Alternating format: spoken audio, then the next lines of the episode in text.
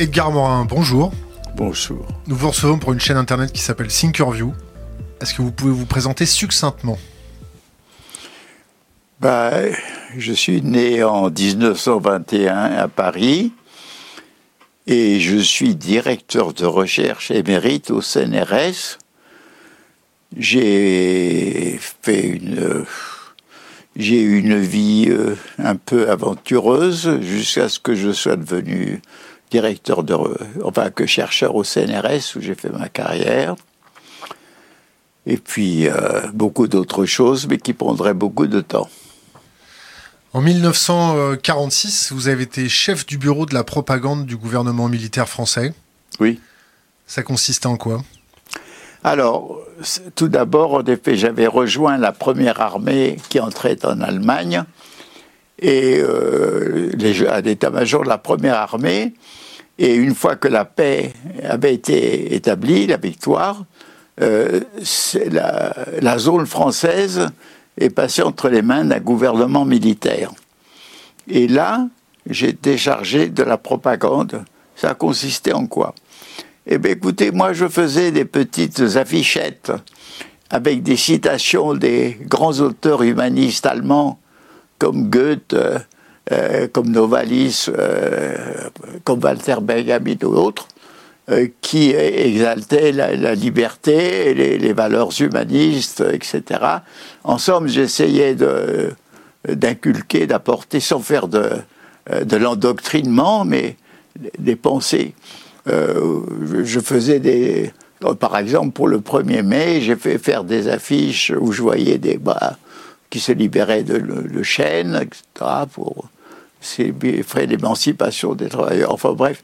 Et surtout, personnellement, je cherchais beaucoup les, les anti-nazis euh, qui, euh, qui avaient survécu, qui étaient, se trouvaient pas seulement aux zones françaises, mais euh, dans toute l'Allemagne. Et je dois dire aussi que j'étais mu par une sorte de curiosité de voir ce pays dont les villes étaient détruites, ravagées, euh, je voulais aller à Berlin, et Berlin euh, était un monceau de, ruines, et euh, je m'interrogeais sur la mentalité des, Allemands à cette époque qui était encore avait subi l'endoctrinement nazi, n'arrivait pas à croire ce que disaient les Alliés, enfin.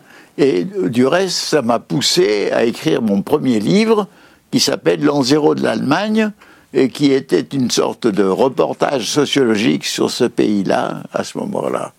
Mais je dois dire aussi que moi, quand je fais la résistance, euh, j'ai fait la résistance contre le nazisme et jamais je n'étais anti-Bosch. Je veux dire, j'ai horreur de, ces mots péjoratifs pour les étrangers, même s'ils sont des occupants. Et donc, si vous voulez, j'étais euh, j'espérais dans des forces de, résurrection démocratique de l'Allemagne. Et du reste, j'ai fait un article euh, qui est apparu dans des revues allemandes à l'époque, qui s'appelait Notre collaboration, pour montrer que cette collaboration qu'on propose est d'un type tout à fait différent que celle qu'imposaient les Allemands sous l'occupation aux Français, que c'était une collaboration pour fraternellement faire renaître la démocratie. Bref, si vous voulez, j'ai fait cette, expérience grâce à ce poste qui me donnait beaucoup de, liberté. Et quand j'ai écrit mon, livre, je suis revenu en France. Maintenant, avec toute cette expérience, toute cette expérience que vous avez menée pendant pratiquement un siècle, vous avez 97 ans, euh, qu'est-ce que vous pouvez nous dire maintenant de la propagande actuelle, de l'état des médias est-ce que vous avez un point de vue critique sur euh, ce qui se passe en ce moment?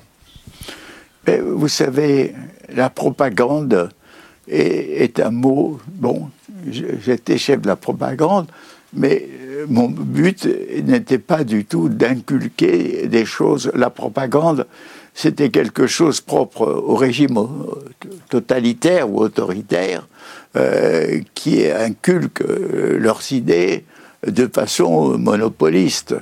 Ma façon de concevoir la propagande, c'était de propager les idées humanistes démocratiques. Aujourd'hui, euh, si vous voulez, le mot propagande, euh,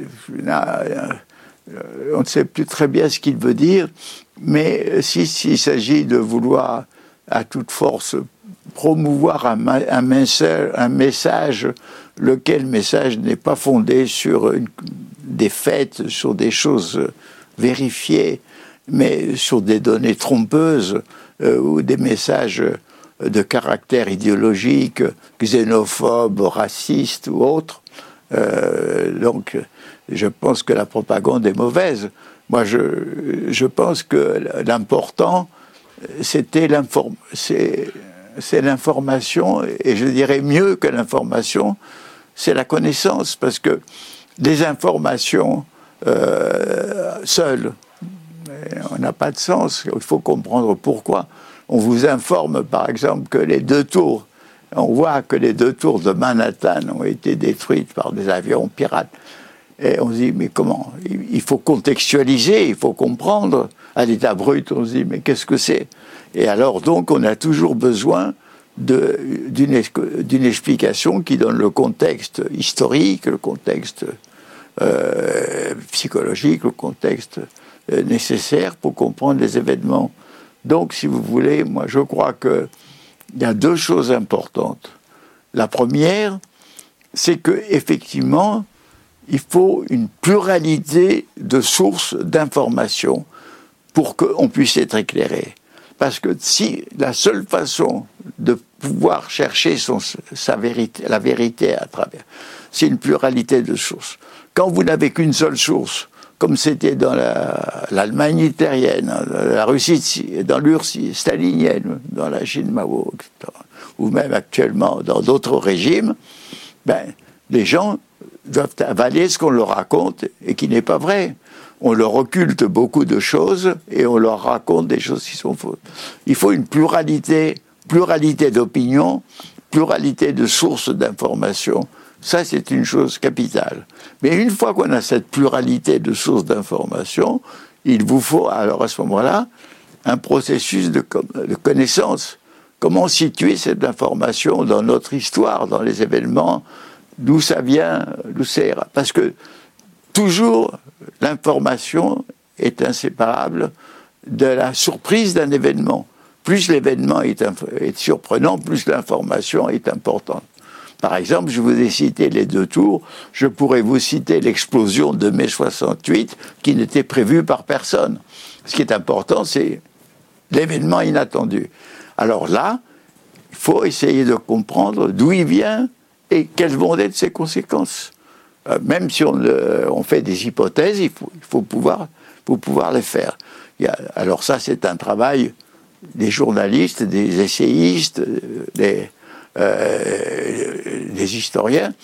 Mais moi, c'est ce que j'ai essayé de faire dans mes collaborations à, à, la presse.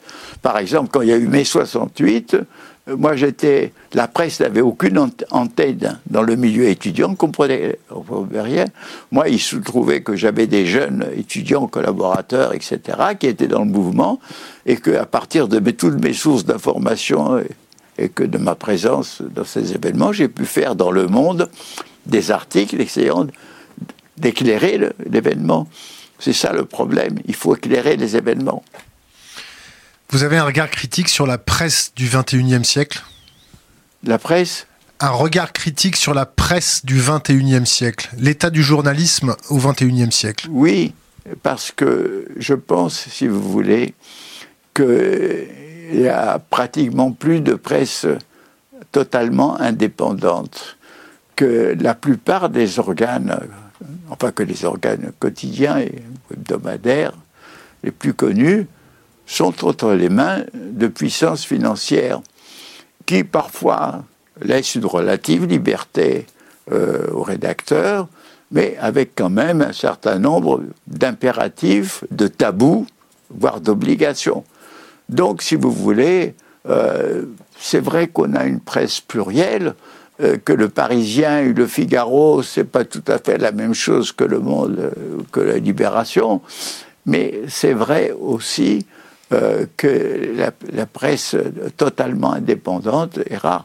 Bon, vous avez le cas de Mediapart, qui est une presse pas écrite, mais qui est, disons, de type informatique, à, travers Internet.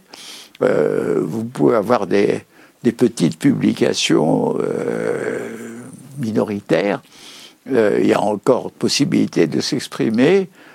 Alors, il y a ça, et il y a aussi le culte du sensationnel. Et c'est vrai que, bon, les grands événements sont sensationnels, mais le besoin de sensationnel fait qu'on va sensationnaliser des événements minuscules, et surtout on va sensationnaliser des problèmes de vie privée, parfois soit indiscrets, euh, soit des liaisons d'un président de la République, euh, soit superficielles et superfétatoires. Moi, je vois le nombre de, dans mon euh, dans l'ordinateur, dans mon mail de mail de différents organes qui vous parlent de petites histoires de Brigitte Macron absolument insignifiantes. je veux dire qu'il y a aussi une, ce que disait très justement le philosophe Castoriadis, décédé malheureusement, il y a la montée de l'insignifiance. Euh, cette insignifiance se, traduit effectivement par des gros titres sur des petits riens, euh, sur tel présentateur de télévision euh, qui se fâche avec son invité, ou vice-versa. sur ce qu'a dit M. Éric Zemmour, sur ce qu'a dit... On est, on est dans un, on, est dans le, secondaire, l'insignifiant, les, petites phrases grotesques. Dans l'écume des choses. Hein dans l'écume des choses. Dans l'écume des choses, oui. Dans l'an zéro, euh, vous, vous parlez du somnambulisme en proie à la faim et aux rumeurs, pour décrire les Allemands. Oui. Ben, Qu'est-ce que vous entendez par ça? Est-ce que vous pouvez faire un parallèle avec si je peux me permettre de dire la population à l'heure actuelle? Est-ce que notre population est dans un état de somnambulisme, en proie à la faim et aux rumeurs, aux fake news?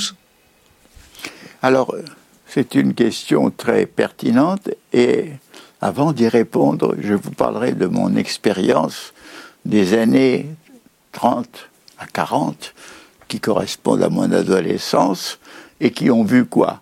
Elles ont vu d'abord la crise économique mondiale. Elles ont vu la crise de la démocratie en France avec les émeutes du 6 février 1934. Elles ont vu l'arrivée de Hitler au pouvoir. Elles ont vu l'annexion de l'Autriche par l'Allemagne. Elles ont vu la guerre d'Espagne où l'Allemagne et l'Italie sont intervenues pour la victoire de Franco. Elles ont vu les accords de Munich qui ont fait que finalement Staline a fait le pacte germano-soviétique. On a vu le pacte germano-soviétique, on a vu la guerre. Mais la montée vers cette chose-là se fait dans un état de somnambulisme. quelques esprits disaient oui, attention, c'est dangereux, on va vers la guerre. Mais la plupart des gens ne se sentaient pas ou vivaient au jour le jour ou ne voulaient pas voir les choses. Et on est, on est entré dans. Et même si vous voulez, la, la déclaration de guerre a été faite dans un état de somnambulisme. Pourquoi? On déclare la guerre à l'Allemagne nazie parce qu'elle a envahi la Pologne. Très bien. Mais qu'est-ce qu'on a fait pour aider les Polonais? Rien. On n'a pas bougé. On déclare la guerre pour ne pas la faire. Et pour pendant un an attendre, c'est ce qu'on appelait un rôle de guerre, attendre l'invasion qui elle-même surprendre l'état-major incapable, lui-même somnambule, incapable de comprendre ce qui se passe. Donc, il y a eu, moi j'ai vécu cette époque-là, et je pense que dans des conditions différentes, nous vivons une époque de somnambulisme. On vit au jour le jour. Hein. Parce que si on essaye de regarder vers le futur, on est angoissé, on ne sait pas ce qui va arriver. Mais aussi, les politiques, elles ont, elles, ont perdu le sens de la prospective, le sens d'une voie vers l'avenir. On cherche simplement euh, un peu plus de croissance, s'il y a la croissance, un peu plus de PIB, un, budget plus équilibré. La, politique s'est réduite à, une économie, une économie elle-même au jour le jour. On va supprimer des postes pour alléger le budget, ah, on va en augmenter ailleurs. On est toujours. On n'a pas de pensée qui voit, qui essaye de voir où l'on va, qui essaye de voir les périls. Parce que pourquoi somnambulisme? Parce que pendant ce temps-là, c'est pas seulement le réchauffement climatique, c'est toute la dégradation des sols par l'agriculture industrielle dans le monde entier, et pas seulement en France, c'est euh, la, disparition de la biodiversité, c'est euh, la déforestation généralisée, c'est euh, des phénomènes, les pollutions énormes des villes, et, tous, et tous ces phénomènes s'entre déterminent les uns les autres, avec en plus le réchauffement climatique, pour arriver à une situation aggravante qui elle-même va créer de multiples problèmes humains, des migrations, des euh, famines, euh, lesquelles vont elles-mêmes déjà commencer là où règne l'agriculture industrialisée en Afrique et où les malheureux paysans sont obligés d'émigrer dans les conditions que vous savez. Donc, il y a un futur inquiétant.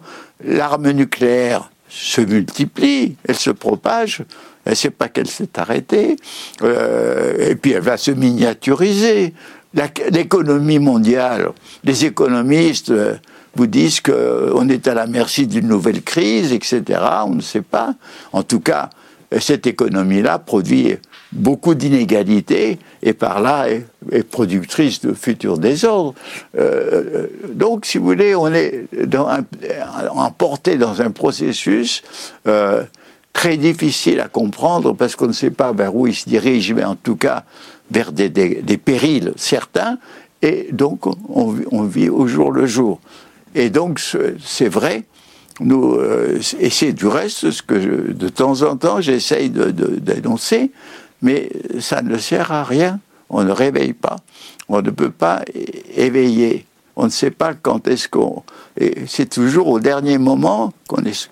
D'ailleurs, on a été, nous, on a été, on s'est, on s'est réveillé brusquement quand il y a eu la ruée des troupes allemandes euh, en France et que des millions d'entre nous ont, fui dans les routes. Hein. Mais Aujourd'hui, ça va pas être la même chose. C'est pas une puissance hégémonique comme l'Allemagne qui nous menace. C'est pas, mais la menace, elle est, beaucoup plus diffuse, beaucoup plus mélangée. Mais on voit que tout ça va s'entre-déterminer. Vous avez quand même aussi une nouvelle force internationale qui est le djihadisme. Euh, certes, c'est une minorité, une petite minorité dans le monde musulman, mais elle est partout euh, et, et elle elle est totalement fanatique. Alors bien entendu, on dit, euh, on croit que c'est nouveau. Non, il y a eu des millions de morts provoqués par le goulag en URSS, il y a eu des millions de morts provoqués à le vent, et maintenant ces gens-là commencent à massacrer. Bon, mais disons, on n'est pas sorti d'une barbarie. Et moi, je dis qu'aujourd'hui, euh, ça croit, disons, la force et la coalition de deux, deux barbaries. La première barbarie, nous la connaissons, elle s'était déchaînée pendant la Deuxième Guerre mondiale, avec vraiment le, nazisme. Et, cette barbarie-là, elle revient sous de nouvelles formes. Est-ce que, le capitalisme est une barbarie? Alors, on peut dire que ce qui est barbare, c'est le caractère incontrôlé et illimité du profit et aujourd'hui de la finance euh, qui contrôle un peu tous les secteurs. Le capitalisme n'est pas une barbarie tant qu'elle est contrôlée. Par exemple, tant qu'il y a eu l'État-providence, tant qu'il y a eu des, pouvoirs des syndicats, tant que ce pouvoir économique a été contrebalancé, il n'était pas barbare, il faisait partie de l'économie, il avait ses, ses, côtés très négatifs et ses côtés positifs. Là, aujourd'hui, il n'y a plus aucun contrôle, il, il, se déchaîne. Donc on, peut le considérer que c'est cette forme nouvelle fondée uniquement sur le profit et le profit financier. Et moi je dis que donc la barbarie, c'est évidemment la haine, c'est le massacre, c'est le mépris, c'est la torture, c'est toutes ces choses qui reviennent aujourd'hui, ici, là. Hein. D'ailleurs, vous savez, elle a fonctionné pendant la guerre d'Algérie et on nous le remet en mémoire fort heureusement maintenant, il y a cette barbarie. Mais l'autre barbarie, elle vient du cœur de notre civilisation, c'est-à-dire où domine le calcul, le profit, et on voit tout par des chiffres, et des chiffres qui empêchent de voir les problèmes humains qui sont parce que par le calcul, vous ne connaissez ni la souffrance, ni le bonheur, ni la tristesse, ni la joie. Et c'est le calcul. Tous nos, dirigeants, nos technocrates, nos éconocrates, ils nous connaissent par le calcul. On est des objets de calcul. Et à mon avis, ces deux barbaries sont alliés. Déjà, ça avait commencé avec Hitler parce qu'à la barbarie des camps d'extermination, c'était allié une barbarie industrielle. On récupérait les cheveux, les dents, euh, les déchets euh, des, victimes pour en faire euh, de, nouveaux produits industriels. Donc, si vous voulez, ce sont ces deux barbaries qui nous menacent et, devant lesquelles nous sommes à peu près somnambules. Alors là, vous avez par exemple, devant, après la démission de Nicolas Hulot, euh, une partie de l'opinion commence à dire mais tiens, il y, a, beaucoup de lobbies financiers qui contrôlent les ministères, qui, empêchent telle politique. Mais après, on, oublie, on oublie, on vit au jour le jour, on retombe dans le somnambulisme. Ah. vous savez, y Héraclite, le vieux philosophe du VIe siècle avant Jésus-Christ, il a une formule merveilleuse, il dit « éveillés, ils dorment ». Eh bien, nous dormons éveillés. Est-ce que euh, vous avez une piste pour euh, créer un électrochoc auprès de ces somnambules? Non, je ne peux pas créer un électrochoc. Et je, pense que certains arrivent, disons, un petit électrochoc comme euh, la démission de Nicolas Hulot, des choses comme ça peuvent, peuvent arriver. Non, moi, ce que j'ai, j'ai une façon de penser qui peut nous orienter vers une autre voie. C'est ça. La méthode. Hein La méthode. La méthode. J'ai écrit un livre qui s'appelle La Voie. Et dans La Voie, j'essaye de penser à ma façon des choses que les gens pensent en termes contradictoires. Par exemple, je, je prends le thème de la croissance et je prends celui de la décroissance. Bon, moi je pense que les, je pense qu'il faut savoir ce qui doit croître une économie plus solidaire.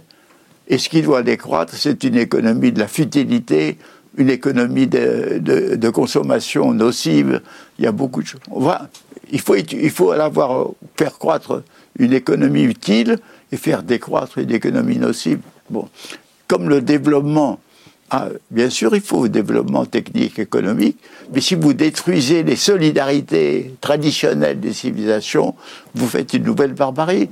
Donc, il faut développer et envelopper. Et j'ajouterais, il faut la mondialisation. Qu'est-ce qu'elle a de positif? C'est qu'elle permet euh, une mondialisation culturelle importante. Moi, je suis très heureux d'avoir vu hier le film Burning, euh, le film sud-coréen, très beau film, comme j'ai vu des films admirables qui viennent des autres continents. Je suis pour la mondialisation culturelle, pour des échanges, mais la mondialisation qui crée la désertification humaine et économique dans certaines régions, dont nos, dans, nos régions, non. Il faut mondialiser, mais localiser. Plus on mondialise, plus il faut localiser, plus il faut sauver nos territoires. Donc, moi, j'ai cette vue que j'appelle complexe en fonction de, de, ma façon de penser, et je pense que à partir de ceci, on pourrait ouvrir une nouvelle voie. Donc, le vrai problème, c'est que y ait assez de force bouillonnante, intellectuelle, pratique, parce que vous savez, dans notre société comme partout, il y a partout des, des, des, oasis de, solidarité, de fraternité, aussi bien à partir d'agroécologie, de, d'éco-quartiers, d'associations multiples. Il y a l'économie euh, sociale et solidaire. Il y a beaucoup de bouillonnement. Vers quoi? Vers ce que on souhaite, ce que chacun souhaite, c'est-à-dire un peu d'épanouissement individuel au sein toujours d'une communauté fraternelle. Et il y a de ces mouvements-là qui, mais ils sont dispersés, il n'y a pas une pensée directrice. Moi, je crois que tant qu'il n'y a pas une pensée directrice, on ne pourra pas aller dans cette nouvelle voie. Moi, j'ai essayé de formuler cette pensée. Ben, j'ai eu quelques lecteurs, mais aucun politique sans doute ne s'est inspiré. Mais je pense qu'on peut trouver une autre voie. Voilà. Mais je ne pense pas que. Et les électrochocs, euh, ils viendront d'eux-mêmes. Euh, mais vous savez, par exemple, la canicule qui a eu le cet été n'a pas été un électrochoc. Les gens n'ont pas été contents du tout, mais ils n'ont pas compris que c'était déjà la, prémonition d'un réchauffement.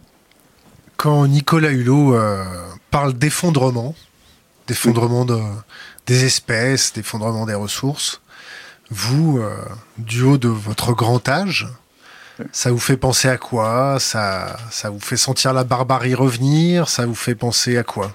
L'effondrement. L'effondrement, le collapse. Le collapse. Écoutez, moi je pense que euh, j'ai lu des livres intéressants sur la question. Euh, lesquels, lesquels Ils sont très logiques. Ben, euh, c'est l'effondrement qui vient. C'est comment on peut s'effondrer. Hein, voilà. Et bon, alors, dont les deux auteurs, je n'ai pas leur nom en tête, mais enfin. Pablo Servigne, non? Hein, bon, bon, enfin, écoutez, j'ai lu une bonne littérature. Je pense que les processus actuels y, conduisent, c'est logique. Mais je me, mon espoir, c'est que souvent, la vie échappe à la logique. C'est-à-dire qu'il survient des initiatives créatrices qui ne sont pas logiques. Disons que disons, l'apparition, si vous pensez euh, dans, le passé de, de, Bouddha, du prince euh, Sakyamuni, euh, qui a transformé, créé une nouvelle religion pour au moins une grande partie de l'Asie, c'était un événement imprévisible. C'est comme le christianisme qui était sorti un petit truc marginal dans une petite province de l'Empire romain, invisible aux contemporains et qui en trois siècles est devenu une religion. Ben, vous avez euh, l'imprévu, l'imprévisible, le créatif surgissent dans l'histoire. Moi, j'espère en tout ça. Si je peux y contribuer, tant mieux. On fait quoi des religions des religions? Ouais, On en fait quoi? On les jette? On discute avec eux? Vous savez, les religions euh, sont d'abord des religions. La religion la plus matérialiste, la plus technique, est en même temps la plus religieuse, ce sont les États-Unis. Un pays, ou plutôt l'Union soviétique, en 70 ans, a essayé d'extirper la religion orthodoxe, elle l'a rendue plus forte que jamais. N'essayons pas d'extirper les religions. Par contre, faisons un effort pour que les religions reviennent à leur source la meilleure. Alors, quelles sont les sources? Pour le, le christianisme, c'est évident, c'est le message de fraternité de Jésus qu'on trouve dans les évangiles. Et c'est pas l'Inquisition, euh, c'est pas les croisades, hein, euh, c'est pas l'antijudaïsme, c'est pas tout ça.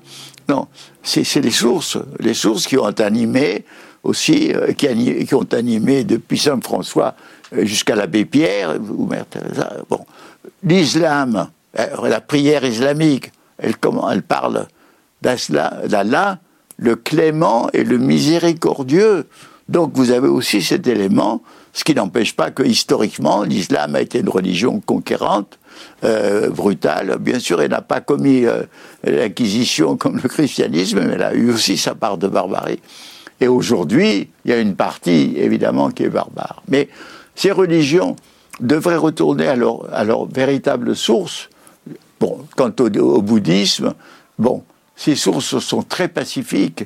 Ce qui s'est trouvé, c'est que aujourd'hui, dans des pays bouddhiques où il y a ou hindouistes, où il y a coexistence avec des avec de l'islam, le choc des deux religions transforme l'islamisme, non, l'hindouisme, pardon, ou le bouddhisme en entité agressive, euh, quoi. Donc ça, s'aggrave. Mais ces religions ont toute une, une source. D'abord, la vertu, disons, du bouddhisme, du christianisme, de l'islam, euh, c'est d'être des religions universalistes. Elles s'adressent à tous les êtres humains de tous les continents, de toutes les races. Or, moi, je dirais à ces religions, surtout les monothéistes, je leur dirais, la seule test qui montrera que vous ayez progressé en retournant à vos sources, c'est que vous, vous, travaillez à faire de Jérusalem une ville euh, désarmée, euh, une, une, ville euh, libre, et, libre de vos religions Voilà. Mais tant qu'ils ne resteront pas à s'entendre, je pense que les religions. Mais regardez, le pape François joue un rôle très positif dans son message, aussi bien sur l'économie que sur l'écologie. Vous pouvez voir dans ces religions des moments absolument, euh, euh, disons, aujourd'hui, le christianisme, disons, sous cette forme-là, euh, est retourné véritablement à sa source. Est-ce que vous êtes croyant? Est-ce que vous avez un ami imaginaire? Est-ce que vous croyez dans un Dieu, dans une foi particulière, mis à part la fraternité? Écoutez, je pense que les dieux, ce sont des créations humaines. Euh, ce qui est très remarquable, c'est que quand une communauté humaine croit en un Dieu, ces dieux, ils prennent une existence objective euh, pour les croyants, ils disent, ils ordonnent de, de, les adorer, de les supplier, de tuer ou de mourir. C'est-à-dire que nous créons des dieux qui existent, et c'est vrai pour tous les dieux de l'Antiquité, Mitra ou Apollon ou tous ces dieux, et c'est vrai aussi pour nos dieux actuels à mon avis. Donc, si vous voulez, je ne suis pas croyant. Je ne suis pas. Je pense qu'il y a un mystère de l'univers que la raison humaine est incapable de saisir. Je pense que même, du reste, les sciences nous y conduisent. Parce que quand les sciences astrophysiques essayent de s'interroger sur l'univers, sur l'origine du monde, ben, elles arrivent devant des paradoxes. Ce monde plein d'énergie assorti du vide, mais comment le vide peut créer de l'énergie, etc. C'est-à-dire, on ne sait pas, on ne comprend pas. On disons, pourquoi euh, il y a un univers plutôt que rien, on ne le sait pas. Il y, a un grand mystère. Euh, d'où vient cette créativité qui caractérise l'évolution biologique, qui a créé les fleurs, qui a créé la diversité du monde animal, qui a créé tout ça, qui nous a créé, nous. Bon. Elle est à la nature, comme disait Spinoza, mais moi je crois que notre monde est étonnant, notre monde est fabuleux, notre monde a des choses horribles et des choses merveilleuses, mais je ne peux pas dire quel est son secret. Son secret échappe à l'humanité. Alors, qu'est-ce qu'il me reste à faire? Ce qui me reste à faire, c'est de merveiller, m'émerveiller des beautés du monde, pas seulement des beautés de la nature, qui sont innombrables, euh, y compris les couchers de soleil, euh, des beautés architecturales, des beautés des personnes, des beautés des belles œuvres, des beautés, et pour résister euh, comme on peut aux horreurs du monde, à tout ce qu'elle porte, comme mort, destruction, barbarie, etc. Comment on fait pour résister? Comment Sans on perdre la tête. On fait, d'abord, on résiste dans son esprit, on n'entre pas dans ses logiques barbares, on n'y consent pas. La première résistance est une résistance de l'esprit.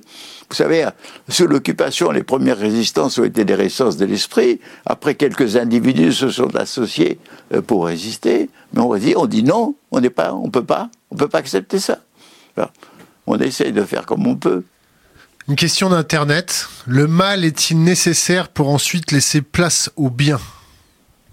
Écoutez, je ne peux pas répondre. La seule chose que je peux dire, c'est depuis que l'origine de l'univers, ce que nous ont appris les astrophysiciens, c'est qu'il y a à la fois des forces d'union, d'association, qui ont créé les atomes, les molécules, les astres, les galaxies, et des forces de désunion, de destruction qui ont détruit matière, qui font que les étoiles à un moment donné meurent et éclatent, qui fait qu'il y ait des trous noirs, etc.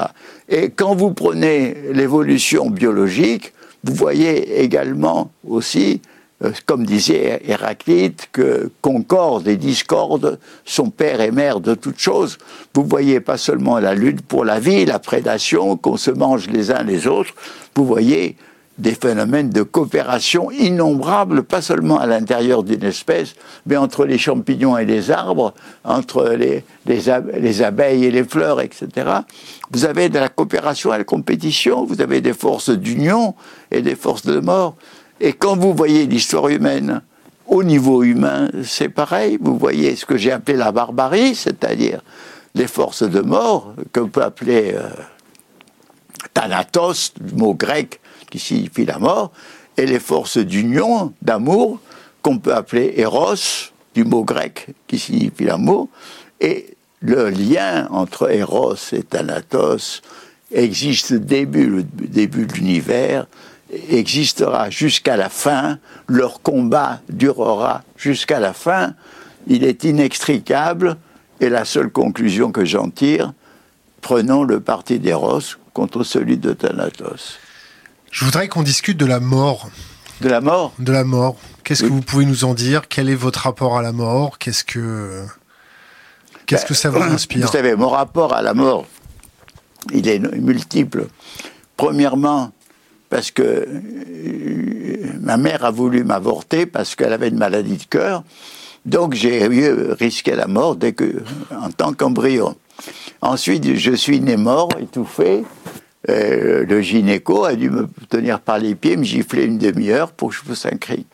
Ma mère est morte quand j'avais 10 ans, j'étais enfant unique, ça a été peut-être l'événement le plus euh, tragique et le plus important de ma vie. Euh, ensuite, euh, quand j'ai décidé d'entrer dans la résistance au début de 1942, euh, j'ai couru le risque de mort en sachant que à l'époque, je pouvais survivre en me plaquant, mais que si je voulais vraiment vivre, il fallait que je risque ma vie. Et j'ai eu aussi beaucoup de camarades qui sont morts sous la torture ou bien déportés. donc, si vous voulez, euh, et puis j'ai écrit un livre qui s'appelle L'homme et la mort, parce que justement c'est un problème qui m'intéressait, qui m'importait, c'était sur les attitudes humaines à l'égard de la mort. Alors moi personnellement, j'ai une, je suis double, c'est-à-dire d'un côté, non seulement je pense, mais je sens que quand je, je participe à ces forces d'union, à, à Eros, à la fraternité, à ce que ce qui m'enthousiasme, ce qui me donne de l'ardeur. Je pense que l'angoisse de mort est, refoulée. Et puis j'ai des moments de vide euh, où brusquement je me dis mais c'est c'est moi, c'est pas seulement mon corps, mais c'est mon, mon moi, mon jeu qui vont s'anéantir. C'est le monde qui va s'anéantir. À ce moment-là, j'ai un sentiment de vide.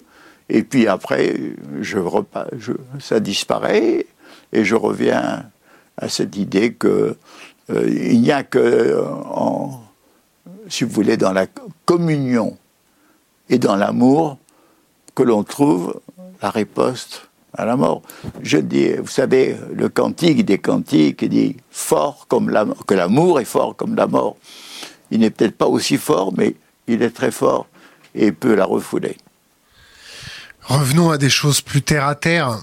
Emmanuel Macron, oui. Pour vous, c'est un bon président, un mauvais président? Qu'est-ce qu'il a amélioré? Qu'est-ce qui fait de choses Qu'est-ce qu'il a comme euh, point positif? Vous savez, moi, je, c'est trop tôt euh, pour que je lui mette une épithète de bon ou de mauvais président. C'est une personnalité, euh, tout d'abord, qui m'a frappé par son énergie, sa culture et, mais je dirais même euh, sa stratégie. Euh, j'ai aussi été sensible au fait que c'est un être qui a transgressé les coutumes bourgeoises provinciales en épousant une femme plus âgée qui était son professeur. Alors ça, ce sont toute une série de traits personnels. Mais il y a deux choses qui me mettent sur la réserve. La première, c'est sur le plan personnel. Il y a un peu trop de paroles lancées comme ça, spontanément, euh, qui témoignent d'une méconnaissance des réalités vécues et je dirais même du mépris pour ceux qui ne réussissent pas. Alors que moi j'aime beaucoup les gens qui ne réussissent pas parce que la réussite économique, pour moi, n'est pas un signe de grandeur, mais parfois c'est un signe qu'on a pu employer des procédés pas très beaux pour aboutir, pour réussir. Enfin, parce que des paroles comme euh, il n'y a qu'à traverser la rue pour trouver du travail, des paroles comme il y a des gens qui ne sont rien, des paroles comme je souhaite que les Français soient millionnaires, euh, soient rêvent d'être millionnaires. Toutes ces paroles montrent qu'il est dans, dans un autre univers. Et je pense aussi que son expérience économique fait qu'il est persuadé de la légitimité de ce libéralisme économique qui consiste à favoriser l'entreprise, c'est-à-dire finalement euh, les possédants d'entreprises, euh, qui en fait utilisent ces, subventions euh, pas, nécessairement pour l'investissement, mais pour la répartition des bénéfices en actions. Je pense qu'il est dans un univers économique et que qu'il essaye d'améliorer euh, par des mesures euh, budgétaires comme des coupures de, postes de fonctionnaires ou autres, des économies, qu'il est dans ce qui est l'économie le, plus classique. Bien entendu, il essaye sur le plan international de relancer l'Europe, de faire des choses, mais je pense que... Euh, alors, quel est mon espoir? Mon espoir, c'est que quelqu'un qui veut laisser sa marque dans l'histoire, s'il continue dans le sens actuel, il ne laissera pas une marque grande, parce qu'il continue la politique. On ne peut laisser sa marque dans l'histoire que si on suit une nouvelle voie. Et c'est un peu, disons un peu comme après la crise de 29, ce qu'a fait le président Roosevelt qui a fait un New Deal. Aujourd'hui, je pense qu'il y a un New Deal possible français, mais soit la base d'abord des énergies propres, une politique massive pour les énergies propres, une politique de dépollution des villes qui à ce moment-là donnera du travail, des parkings, de la piétonisation, etc., de dépollution des campagnes avec euh, des pollutions de l'alimentation et de la consommation. Enfin, il y a une grande politique possible euh, qui serait en même temps un exemple pour l'Europe et pour le monde. Et je pense que c'est j'espère qu'un jour, il pourra s'orienter là-dessus. Voilà. Mais euh, pour le moment, je suis sur l'expectative. Euh, je ne veux pas faire. Je ne suis pas un pamphlétaire, donc je ne tiens pas des propos anti-Macron. Euh, j'ai fait une fois un article dans Le Monde où je parlais du double jeu de Macron, JE, pas GEU, où, je, où, j'essayais de me, de me, persuader que vu qu'il est capable de transgresser les règles, y compris quand il s'est lancé à la course de la présidence, il est peut-être capable encore de transgresser, mais avec incertitude. Donc voilà, je pense que la démission de Hulot est un signe pour moi plus inquiétant que positif, parce qu'il montre que euh, ce gouvernement reste dans la logique des lobbies financiers et que finalement, tout ça, c'est le monde ancien, c'est l'immobilisme, c'est pas le nouveau monde. Je voudrais qu'on parle d'Edward Snowden. Des? Edward Snowden. Snowden Ah, oui. Bah, Julian Assange Les lanceurs d'alerte sont utiles parce que, si vous voulez, finalement, Internet devient, révèle toute son ambivalence.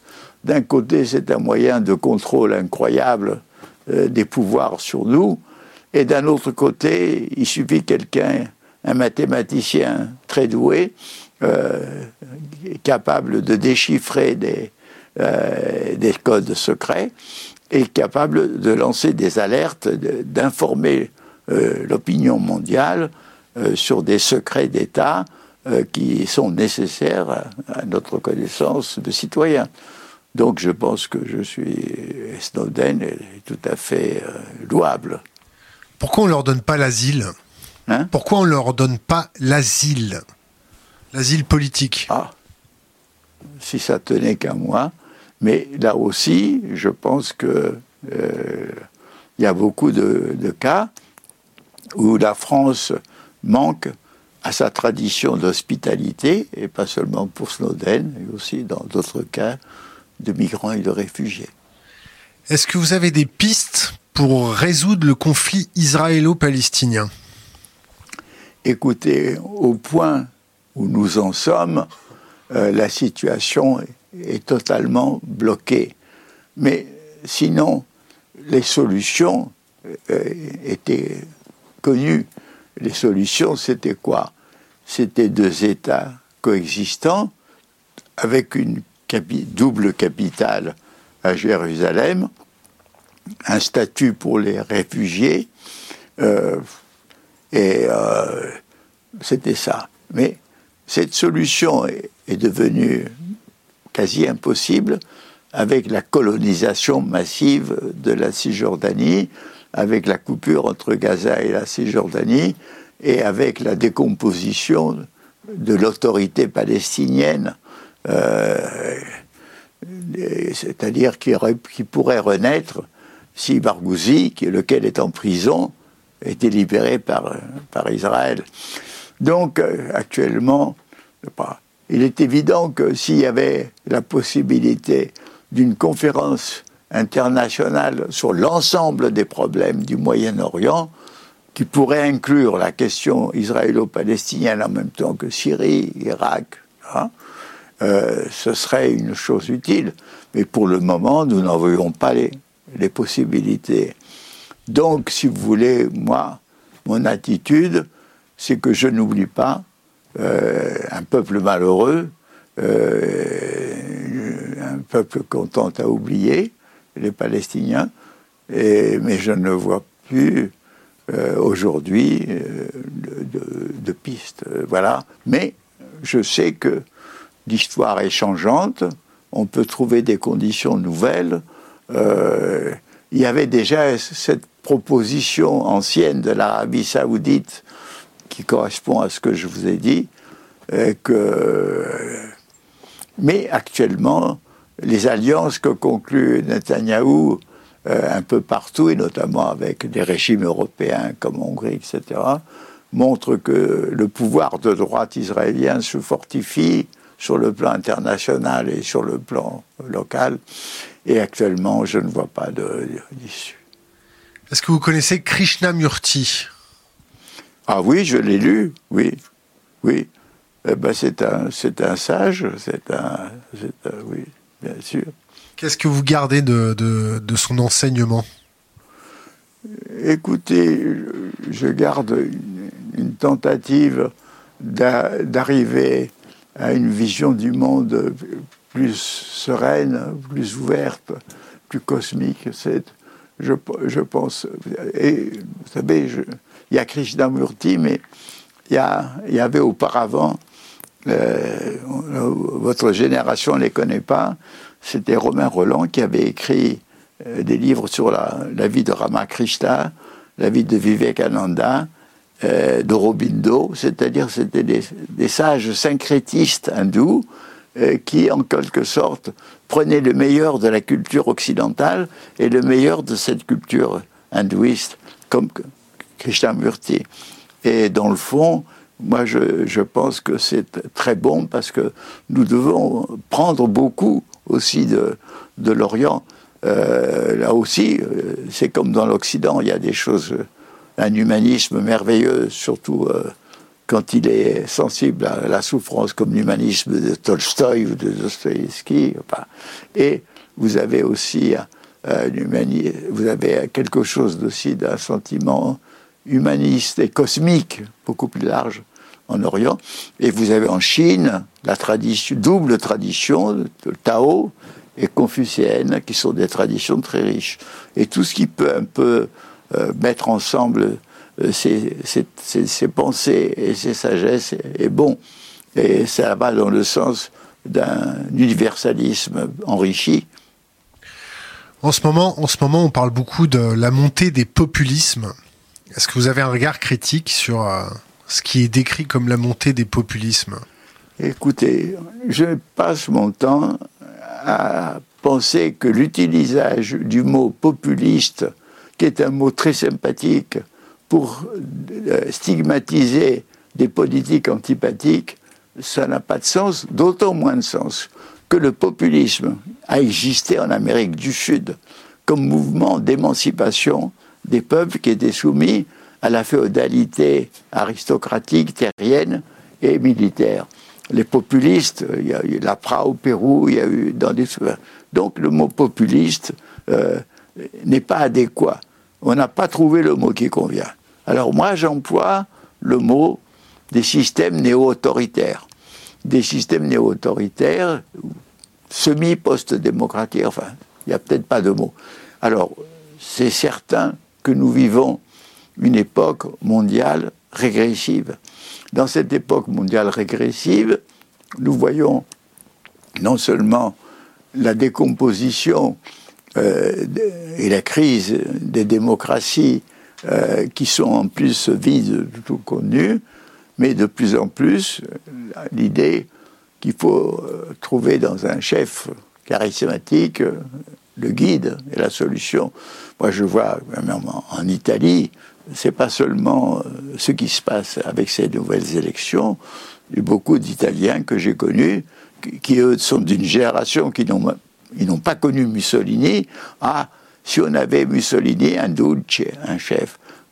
Autrement dit, on est dans une époque régressive à l'échelle mondiale et à l'échelle européenne, puisque le phénomène, euh, disons, la Turquie, qui est un pays aussi européen, est un pays néo-autoritaire, la Russie euh, est un pays aussi néo-autoritaire, la Hongrie, la Pologne, l'Autriche. La France La hein France la France avec Jupiter hein La France avec Jupiter Là, écoutez, c'est vrai que c'est pas la même chose parce que la. C'est de l'autorité douce. C'est pas le régime fondé sur les restrictions de la démocratie et fondé sur une idéologie euh, xénophobe, euh, un peu raciste, euh, qui est beaucoup plus le fait du Front National ou de certaines forces de droite. Peut-être que, la France peut aller vers, enfin, ou que Macron, dans des conditions, développe euh, au point, point de vue autoritaire, mais euh, on ne peut pas assimiler ce type, ce qui Au contraire, on peut dire que en France, notamment après le dialogue préélectoral entre Macron et, Marine Le Pen, euh, Macron a pu stopper la montée qui est alors irrésistible du Front National, indirectement provoquer une crise interne avec euh, des isanies que nous connaissons, et stopper là. Donc Macron donne un sursis de quelques années. Mais si ces années sont des années stériles, on retrouvera le, le problème. Et les gens réclameront un Kaiser? Les gens, les gens réclameront un leader charismatique pour s'extraire de, des problèmes de la crise, des problèmes climatiques ou des choses comme ça? J'ai pas bien compris.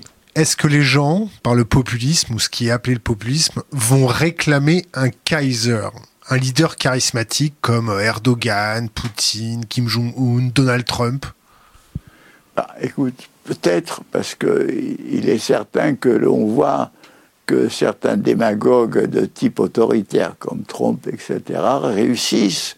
Euh, peut-être que Marine Le Pen a raté le coche. Euh, peut-être que Macron se transformera en chef autoritaire, ce qui n'est pas. Mais euh, je crois que pour le moment, la France est encore n'est pas n'est pas encore dans, dans, cette logique, mais euh, qui la menace. Mais on traverse des époques régressives. Dans ces cas-là, il faut des oasis de résistance. Et puis après, euh, arrivent des conjonctures meilleures, peut-être pour d'autres générations, parce que finalement, les régimes autoritaires, ils ont leur faiblesse, ils s'écroulent.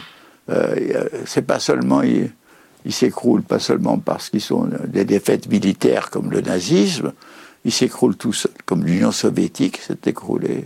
Bah, L'Union soviétique s'est pas écroulée toute seule. Hein. L'Union soviétique s'est pas écroulée toute seule. Euh, oui. la, course à l'armement y a fait pour beaucoup. Ah, écoute, elle s'est écroulée toute seule. Pourquoi? Parce que, un, euh, elle a fait la guerre en Afghanistan. Deux, elle s'est lancée dans la course aux armements avec les États-Unis. Mais trois, parce que elle a connu un réformateur humaniste qui était Gorbatchev, et que Gorbatchev a raté sa réforme.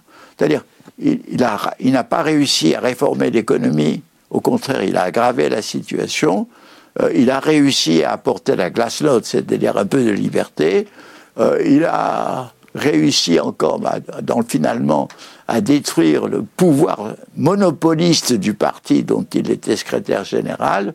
Bon, il a conduit, euh, alors après la suite, a, conduit non pas à, ce qu'on peut appeler le, marché économique, mais la, domination des mafias, un chaos économique épouvantable dont ils sortent à peine. Mais je peux dire que l'Union soviétique, on ne l'a pas effondrée d'extérieur. Le nazisme, on l'a tué de l'extérieur. L'Empire austro-hongrois, il a été démoli par le traité de Versailles. L'Empire ottoman a été démoli par le traité de Versailles. Tout ça, c'est que. Donc, c'est assez intéressant de penser que. Est-ce que vous avez un regard critique sur l'anarchie? L'anarchie Eh bien, écoutez, pour moi, si je regarde ce qu'était la, disons, les, aspirations profondes de rénovation à la fin du 19e siècle, étaient associées entre elles le libertarisme, c'est-à-dire l'anarchisme, avec euh, Bakounine, Kropotkin, qui était pour l'épanouissement de l'individu. Il y avait le socialisme qui était pour l'amélioration de la société. Il y avait le communisme qui était pour la communauté fraternelle de tous. Et il n'y avait pas encore l'écologie qui est venue plus tard. Mais ces courants étaient liés. Par exemple, pour Karl Marx, la dictature du prolétariat était provisoire pour aboutir à la société sans État et sans classe. Et d'ailleurs, c'est ce que Lénine écrivait peu avant la révolution de 17 dans son livre L'État et la Révolution. Donc, le communisme marxisme avait pour finalité l'anarchie. Ce n'était pas entièrement opposé. Mais tous ces mouvements se sont opposés, et opposés avec violence. Les communistes ont détruit les socialistes, et quand il y a eu des tentatives communistes après la guerre de, 18, les socialistes ont détruit la révolution communiste. Donc, mais moi, mon idée, c'est qu'il faut relier euh, ces aspirations et qu'il faut respecter l'aspiration libertaire, qu'il faut l'intégrer. Et d'ailleurs, je pense que en France, euh, cette euh, tradition était assez occultée par la tradition marxiste, etc. Mais moi, j'ai connu des merveilleuses personnalités anarchistes, comme May Picret, qui était une, femme libertaire, et qui, du reste, pour montrer que son euh, son écuménisme, elle a, elle a voulu avoir un enfant noir, un enfant peau rouge et un enfant juif. C'est-à-dire, euh, mais euh, il y a pas mal de. J'ai fréquenté des, des, libertaires et aujourd'hui encore il y a ce centre libertaire rue des Vignoles, surtout qui maintient la mémoire des libertaires espagnols. Parce que moi, mon premier acte politique, quand j'avais 15 ans, c'était la guerre d'Espagne. Je suis allé à Solidarité internationale antifasciste, qui était un organisme libertaire, pour des colis à la colonne du Routi, qui était la colonne libertaire, et aux anarchistes de Catalogne. Moi, avant de pouvoir, d'être pendant la guerre communiste, j'ai sympathisé avec tous ces mouvements qui ont été exterminés en Espagne, pas seulement par Franco, mais aussi par les communistes et les républicains, le POUM, qui était un mouvement gauchiste, et les libertaires. Donc, si vous voulez, moi, je, euh, je respecte beaucoup les, les libertaires. Et en France, nous avons eu quand même Brassens est un bel exemple euh, de libertarisme. Euh, Michel Onfray, enfin, qui est un type un peu excessif, mais enfin quand même. Moi je, moi, je crois qu'il faut reconnaître l'intérêt de la pensée libertaire en France. Vous avez un avis sur Michel Onfray? Hein? Vous avez un avis sur Michel Onfray? Il exagère. Ah ouais, on confirme. Il exagère. Mais enfin, il a fait des choses positives, comme son université populaire à Caen, mais je pense que dans ces polémiques, que ce soit contre Freud, contre Alain, contre tout ça, il se déchaîne, il, il exagère. Mais sinon, c'est un esprit euh, laïque, intéressant, libertaire, mais voilà. On lui a raccroché au nez hier. Hein? On lui a raccroché au nez hier. On lui a raccroché au nez? On lui a raccroché au nez. Qui? Nous? Ah oui? Ouais, ouais, bon, c'est un détail.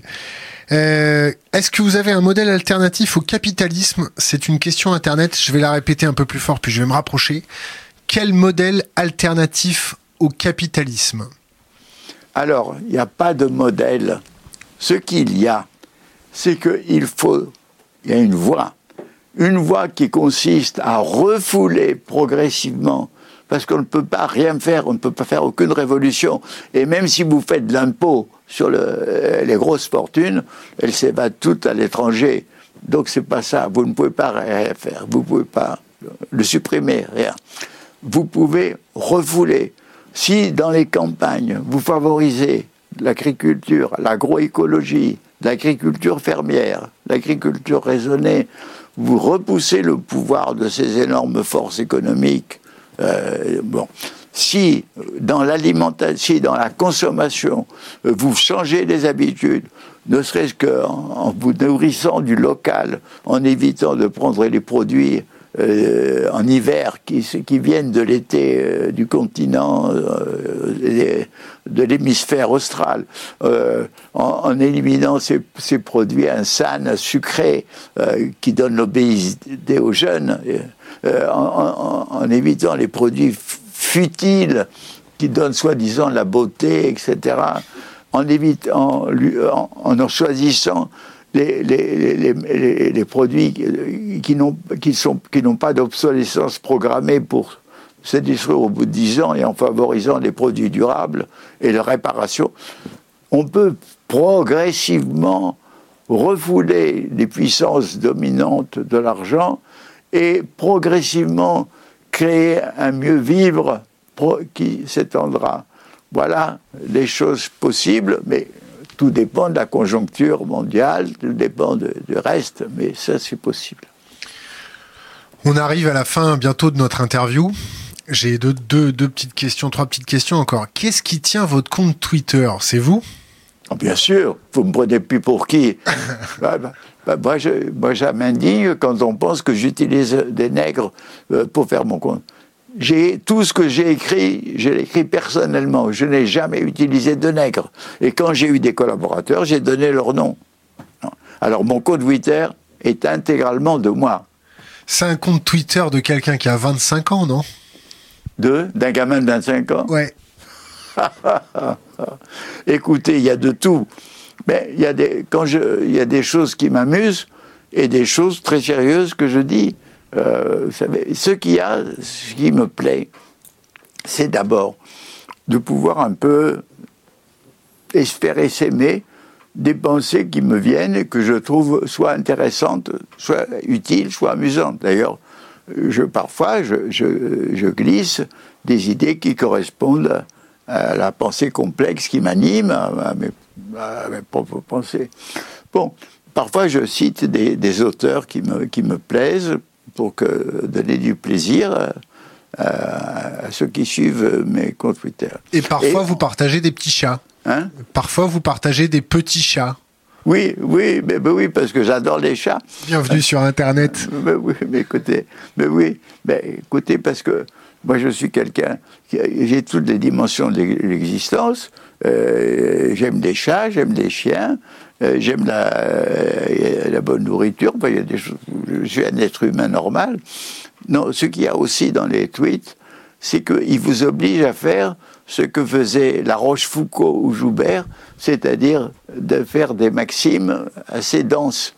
Et donc d'être obligé d'avoir une, expression à la fois forte et courte, c'est une sorte de challenge, de, de, jeu qui, qui parfois me, me plaît. Et puis le fait que, sans le vouloir, j'ai maintenant 109 euh, 000 followers, euh, fait que maintenant, et je me sens, de même qu'on est obligé de donner la béquée aux petits oiseaux là qui viennent vous trouver, euh, je me sens obligé de donner la béquille, et c'est-à-dire de, de dire, mais ce qui me sort par la tête, que, ce qui m'intéresse, ce qui m'arrive. Voilà. Et vous en prenez beaucoup quand même de vos 100 109 000 followers. Hein? On voit que vous partagez beaucoup de, des publications qui ne sont pas de vous, c'est-à-dire vous imprégnez de l'Internet beaucoup. Oui, mais je, euh, oui, parce que je fais des lectures et parfois je tombe sur un auteur qui dit une phrase qui m'intéresse Je suis tombé l'autre fois sur une phrase de Lichtenberg, cet écrivain allemand de la fin du XVIIIe siècle qui m'a plu. Je, je, l'ai mise, voilà. Euh, bah, je, je, veux faire partager des choses qui m'intéressent. Une question un peu plus personnelle, vous n'êtes pas obligé d'y répondre. Je voudrais savoir la, la symbolique de vos bagues. De ma symbolique? De vos bagues. Est-ce que vos bagues ont une symbolique particulière ah Bah écoutez, bah oui, parce que il y en a une, ben, c'est une bague que j'avais trouvée dans un musée. C'est copié sur le modèle égyptien et on voit euh, à Mon-Ra, le dieu égyptien, le dieu du soleil. Ben, cette bague m'a plu, je l'ai achetée, je la garde. L'autre, ça, c'était mon père euh, qui, quand je suis né, m'avait offert un petit collier en or. Et quand j'ai grandi, il a transformé le collier en bague, et j'ai cette bague depuis mon enfance. Je la garde. Elle n'arrive même plus à sortir. Bon. Là, c'est mon alliance. Et là, eh ben, c'est une bague euh, où il y a les syllabes sacrées bouddhistes ou hindouistes. Voilà. Donc c'est un peu euh, la mystique orientale qui se trouve là. Là, c'est la religion égyptienne parce qu'elle était très belle. Et puis voilà. Alors pourquoi est-ce que j'aime les bagues? J'en sais rien. Euh, on pose toujours la même question à nos invités. C'est laisser un, c'est d'ailleurs pas une question, c'est laisser un conseil pour les jeunes générations. Bien, euh, tout à l'heure, je, vous ai dit que euh, le monde était livré à une sorte de combat entre Eros et Thanatos. Et je dirais que, bien entendu, euh, plus ils prennent le, parti de tout ce qui est fraternel, de tout ce qui est amour, plus ils seront bien, même à travers les périls. Mais la chose que je leur dirais aussi, c'est que certainement, ils vivent une situation de précarité, souvent, euh, d'incertitude quant à leur avenir. mais je leur dirais, c'est vrai, mais moi aussi, je suis euh, d'une génération qui a vécu beaucoup d'incertitudes, avec en plus la, guerre et l'occupation. Et dans le fond, on est dans une aventure humaine qui a toujours été euh, tourmentée, et dans lequel on est inséré, qu'on le veuille ou non. Alors, je veux dire, sachez que vous êtes un moment dans cette aventure que vous y participez. Essayez d'y participer de la meilleure façon. Et je leur dirais aussi, qu'est-ce que c'est qu'une vie bonne? Une vie bonne, c'est une vie où l'on peut euh, épanouir ses propres aptitudes, ses propres aspirations, mais au sein d'une fraternité, d'une communauté et de l'amour.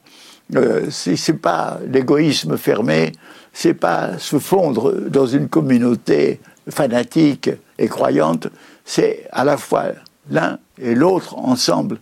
Je dirais, vivez, ça c'est la vie, allez dans ce sens. Voilà ce que je leur dirais. Edgar Morin, merci. Voilà.